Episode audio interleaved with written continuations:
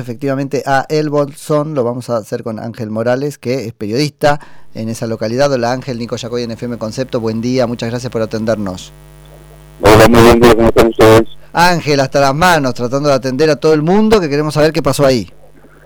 Bueno, eh, eh, tenemos un, un, momentito, la verdad que Sí. eh, la conmoción en el pueblo del Bolsón hoy se ha sentido de una manera eh, mucho más que la del pasado 3 de octubre, cuando en la madrugada de, ese domingo eh, se incendiaba el centro de informes turísticos que estaba para inaugurarse y ya de allí quedó esa tensa situación y conmoción en la sociedad y hoy el golpe al corazón ha sido la destrucción total del Club Andino Pintriquitrón, un legendario club de viejos pobladores que, tienen que tiene una larga, tenía una larga historia de, gente que construyó de a poco, con, sus propias manos, con sus propios materiales.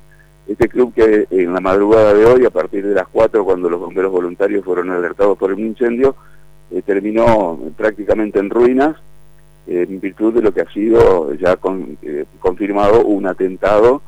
En este caso han utilizado combustibles, que es lo que se pudo encontrar como dato relevante. En este momento están haciendo todas las pericias necesarias para saber cómo se utilizó ese combustible y luego de los panfletos hallados en el lugar. Así que eso confirma el atentado y obviamente que, que aquí nadie, nada puede ligarse a, al- a- a la situación que tenemos en la zona andina No. con los movimientos mapuches o algún sector, porque bueno, un panfleto no es este, la adjudicación de nada y tampoco hasta el momento se ha conocido alguna adjudicación como si fue oportunamente la del caso del Centro de Informes Turísticos y lo que pasó en Bariloche esa misma noche a las 21. Bueno, pero al saber 3, cómo con el operan... incendio del, del- Sí. de, de lo que es las instalaciones del obrador de vialidad provincial. Pero esto al saber cómo operan y, con el panfleto como la frutilla del postre, digamos. Eh, Te escucho muy bajito, ¿eh? No, que el panfleto es como la frutilla del postre, digo, ya sabemos cómo operan, ya está. Digo, no es que no, no, no, no es una asunción de responsabilidad, pero más o menos. ¿Qué pasa con la sociedad? ¿Empieza a cansarse del todo? Porque bueno, fue durante mucho tiempo más o menos condescendiente, no toda, pero buena parte con este tipo de, de, reclamos más que prácticas. Ahora que se descubre que este reclamo, que podía tener algo de legítimo, está colonizado por sectores violentos, ¿qué pasa con la sociedad? Bueno, la sociedad está como eh, dormida. Bueno. No, no puedo, no puedo utilizar el término indiferente, pero de que hay una eh, una tensa calma, hay una falta de eh, manifestación. Aquí el lugar a veces es bastante apático. Mirá. Es una cuestión cultural de Sí, la población, sí. ¿no? Pero bueno, este, hasta ahora el sentimiento de los viejos pobladores que ven cómo han destruido en pocas horas una historia de más de 70 años. Ya lo creo, ya lo creo. Bueno, y queda esperar qué es lo que haga a esta altura, más que el gobierno nacional que no va a hacer nada, el provincial que hace como que hace, la justicia federal.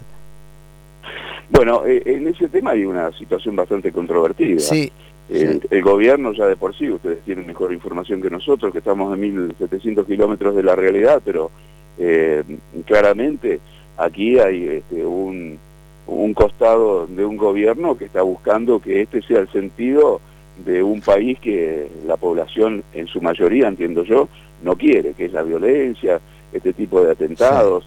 Me parece que merecemos los argentinos vivir en un estado en paz ya y no de esta manera con una ausencia de, de jueces, eh, el conflicto Sí. eh, que tiene que estar abordado por la justicia federal en los tribunales de Bariloche, tiene sumado ahora otro conflicto con la renuncia de la fiscal Light, que estaba eh, un poco eh, ahí suplente de, de un procurador que eh, había renunciado en su momento en la época de Macri, y ella había asumido como fiscal federal y acaba de renunciar, dejando todas las causas ahí sin, sin viabilidad Sí, y lo hace en virtud de este apremio que tiene todos los días, todos los días amenazas, cortes de rutas, actos de violencia, eh, quedó superada y eso ha sido el motivo de la cual renunció a ese cargo y se vuelve como secretaria a, a tribunales.